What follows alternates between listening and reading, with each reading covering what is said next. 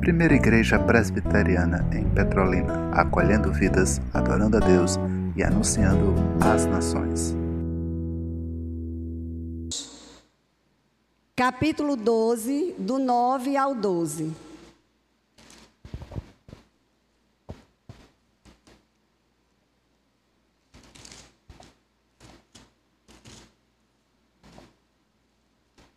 Vamos estar fazendo essa leitura. O amor seja sem hipocrisia. Detestai o mal, apegando-vos ao bem. Amai-vos cordialmente uns aos outros com amor fraternal, preferindo-vos em honra uns aos outros. No zelo, não sejais remisso, sede fervorosos de espírito, servindo ao Senhor. Regozijai-vos na esperança, sede paciente na tribulação, na oração perseverante. Esse foi o versículo que foi passado para mim, e que nós vamos meditar um pouco nele hoje.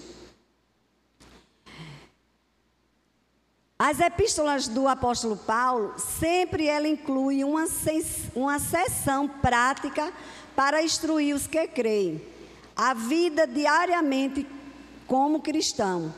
Paulo começa com um apelo ao amor, conforme o versículo 9, como nós acabamos de ler.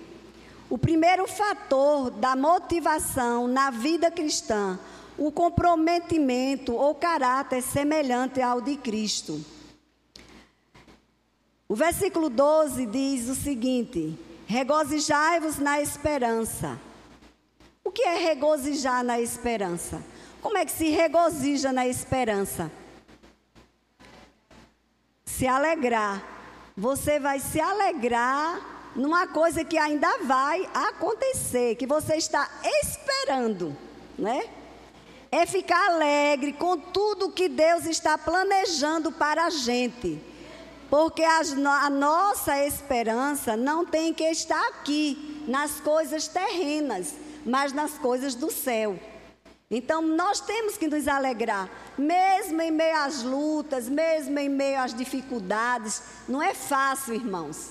Não é fácil nos alegrarmos nos momentos difíceis, né? No momento de luto, no momento de dor, mas nós temos que fazer isso, porque a nossa vida não se resume só aqui.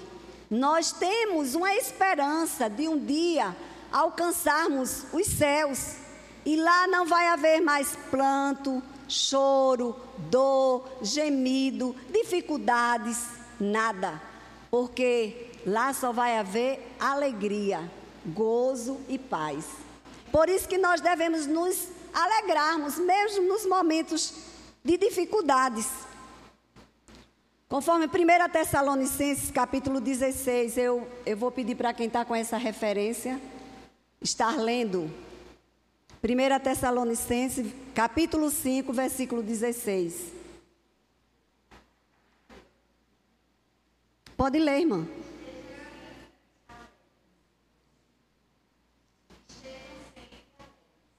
Pois é.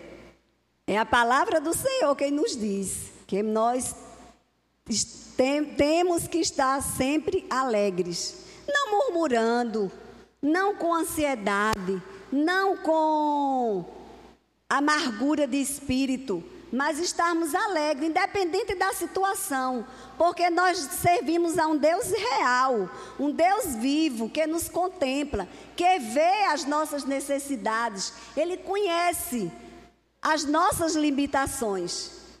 Nós somos limitados como ser humano, mas o nosso Deus ele é ilimitado. Ele nos conhece. Então, nós não podemos de maneira nenhuma ficarmos abatidos, cabisbaixo, por conta das circunstâncias que nos sobrevêm. Temos que estar alegre. Ainda outra referência, Romanos capítulo 5, versículo do 3 ao 5.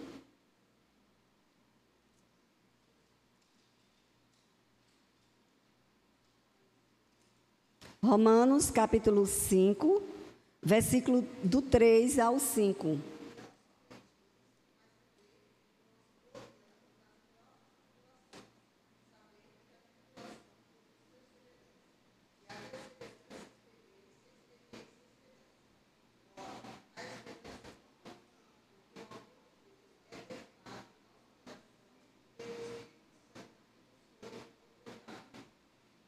Pois é, por isso que nós passamos por lutas, para sermos aperfeiçoados.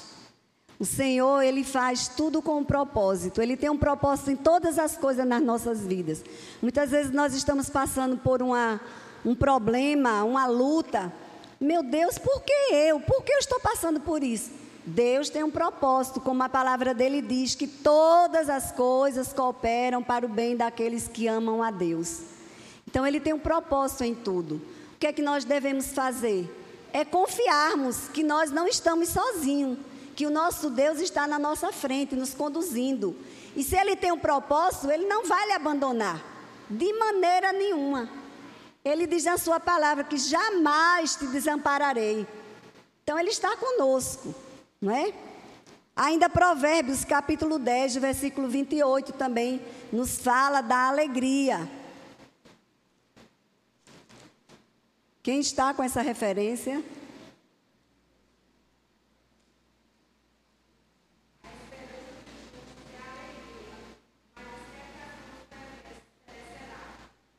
A nossa esperança é a alegria. Nós temos que ser alegre, um povo alegre. Porque nós temos uma esperança. Nós sabemos que um dia nós iremos estar com o Senhor. Então isso é motivo de alegria para nós. Sede paciente na tribulação. Ah, como é difícil, viu? Isso aí puxou minhas orelhas desde terça-feira. Porque eu sou um pouco inquieta, eu, eu não tenho muita paciência. E o Senhor falou tremendamente comigo neste, neste versículo. Ter paciência nas dificuldades é difícil, mas é possível. Numa doença, num problema com o filho. Mas é na tribulação que desenvolvemos a paciência. É justamente na tribulação que nós desenvolvemos essa paciência. Quando minha filha foi hospitalizada, que foi para a UTI e eu recebi a notícia, irmãos, eu confesso que na hora me faltou até fôlego. Porque eu dizia, meu Deus, como é que pode a pessoa vir fazer uma cirurgia tão simples e de repente tá, ir para uma UTI? Quando fala o nome UTI, você já treme nas bases, né? E eu fiquei desesperada assim. Depois eu parei, eu disse: não, mas eu tenho um Deus que é dono do milagre, é dono da vida, é o Deus que faz todas as coisas.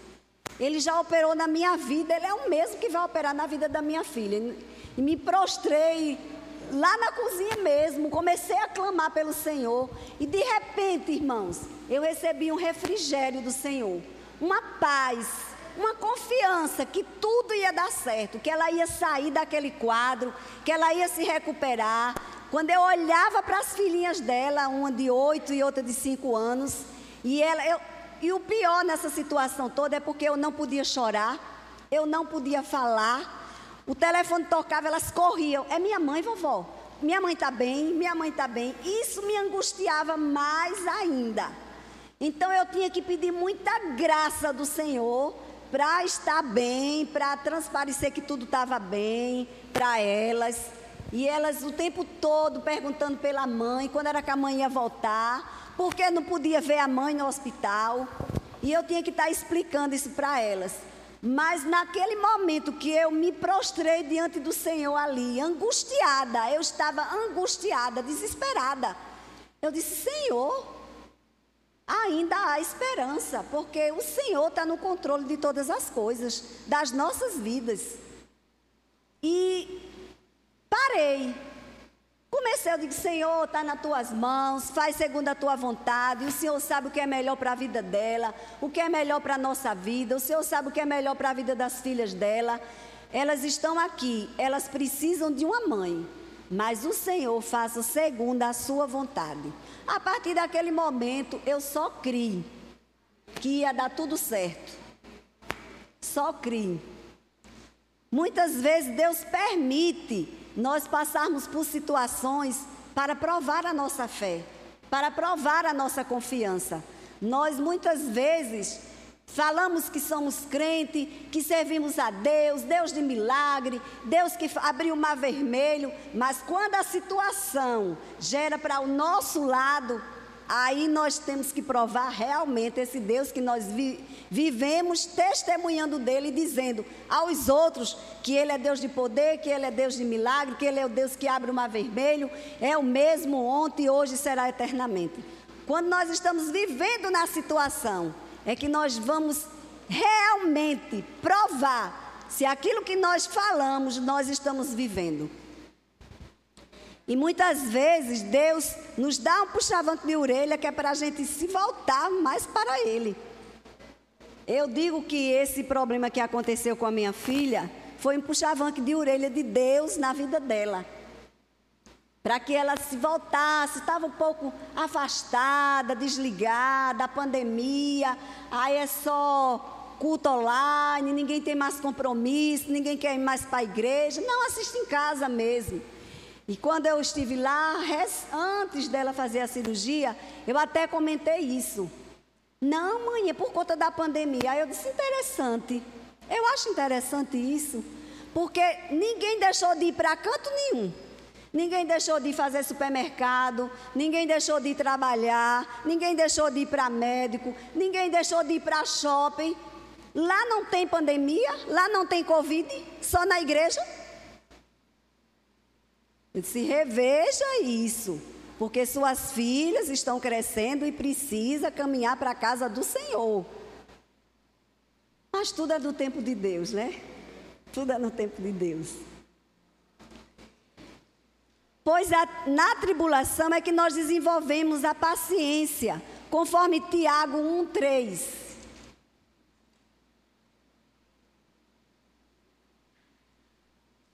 Quem está com essa referência? Tiago 1,3. Eu dei para alguém, não me lembro quem foi.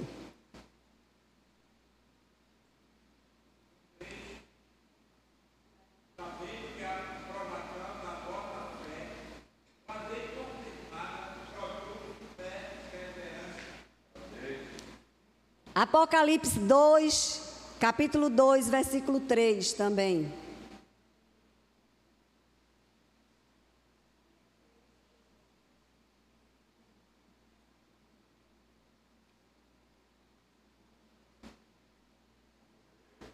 Quem encontrou pode ler.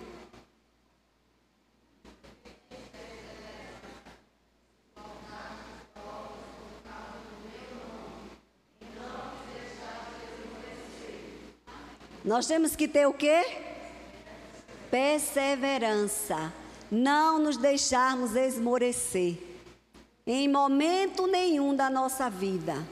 Os vendavais vêm para um lado, para o outro, sopra de um lado, sopra do outro, mas nós temos que ter perseverança.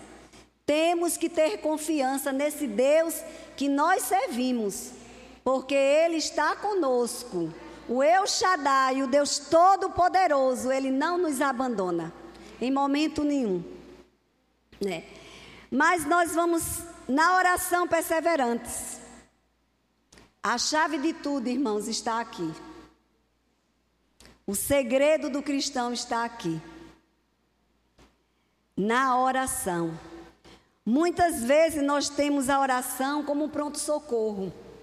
Eu estou passando por uma dificuldade, por uma luta, eu corro, eu me derramo diante do Senhor, vou ali, so, Senhor, me socorra, eu estou passando por isso, me dê livramento e pá, pá, pá, pá, pá, pá.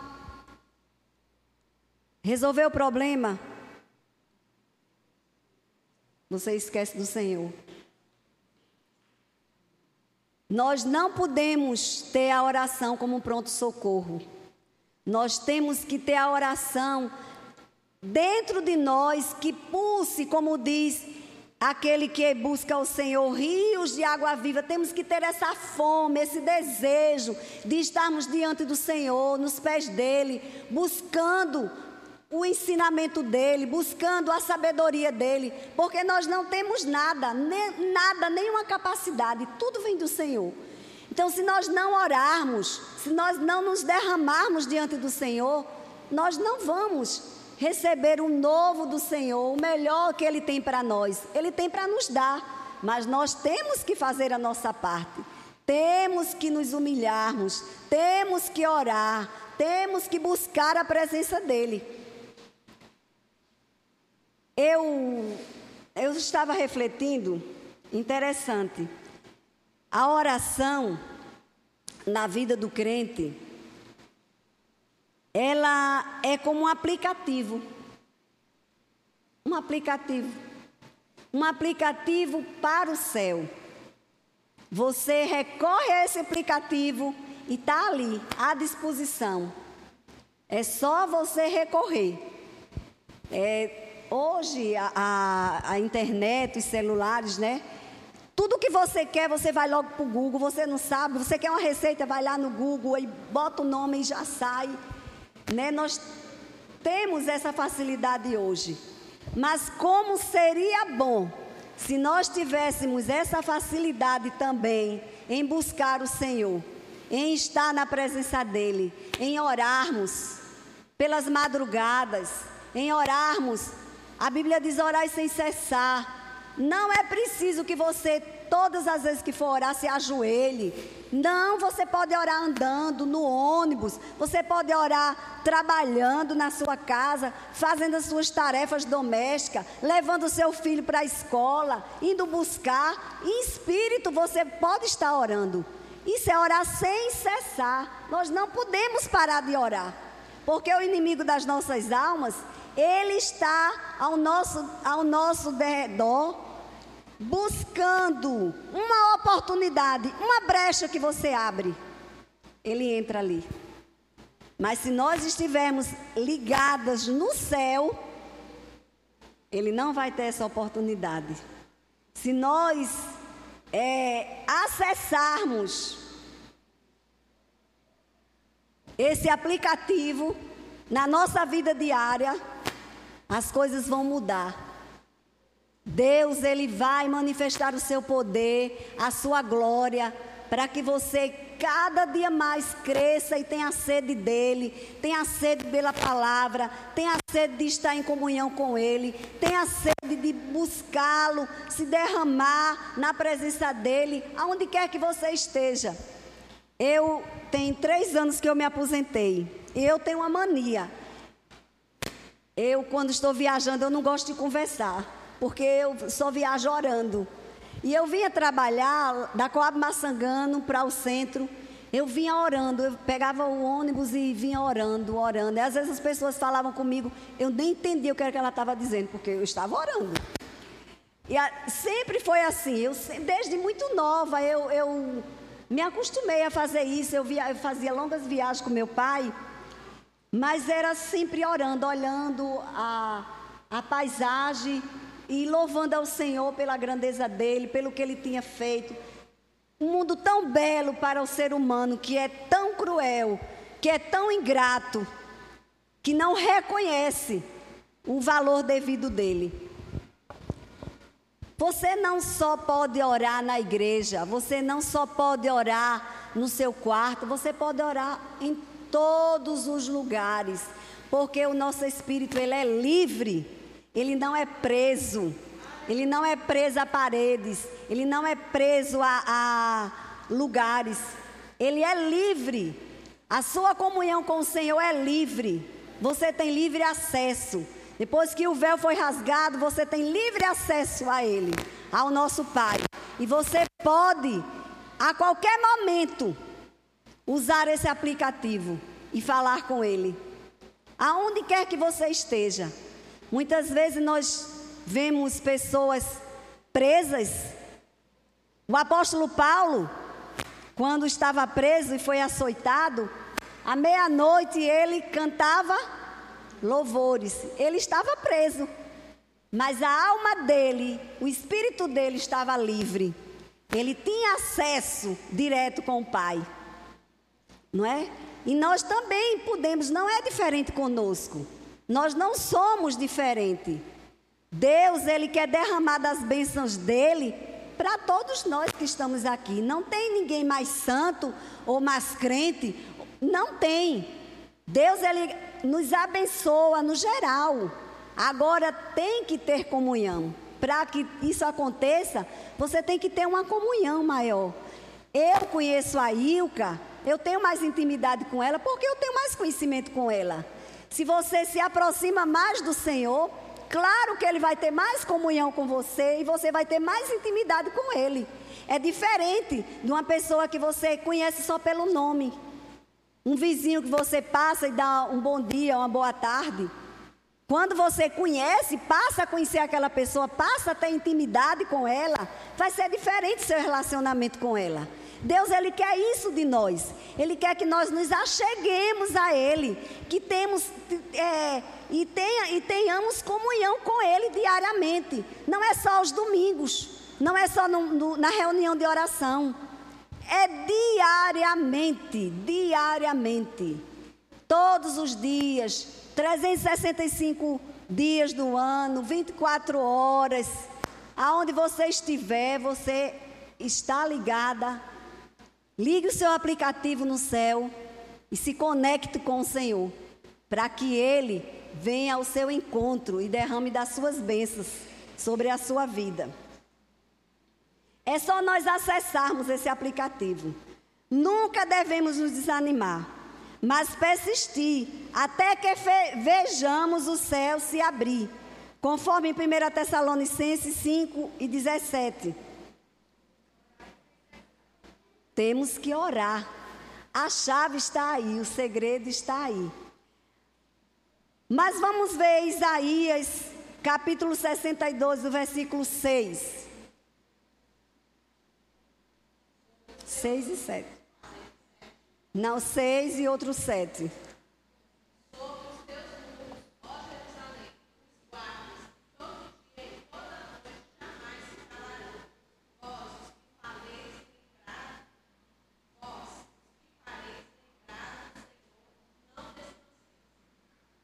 O versículo 7.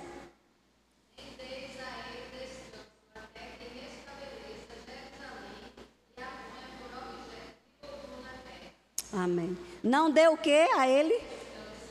Nós não podemos dar descanso até que você veja a sua oração ser resolvida, ser respondida. Eu tenho um propósito comigo, quando se inicia o ano, então, todas as metas que eu tenho para aquele ano, eu coloco diante do Senhor. Eu escrevo, coloco a data, e à medida que o Senhor vai me respondendo, eu vou riscando e vou colocando, ok, Deus, muito obrigado pela resposta. Porque nós temos que ter metas, nós temos famílias para ser alcançada, nós temos conversão de filhos, conversão de marido, é, desemprego, enfermidade. Então, você tem que colocar esse problema diante do Senhor até que seja solucionado. Porque um dia o Senhor vai lhe dar a resposta. Talvez seja a resposta que você não esteja esperando. Talvez seja sim, não. Ou talvez espere, espere mais. Mas Ele vai lhe responder. Ele não deixa nenhuma oração sem resposta. Nenhuma. Agora, muitas vezes nós já estamos já sendo o primeiro da fila e desistimos. Né? Muitas vezes acontece isso.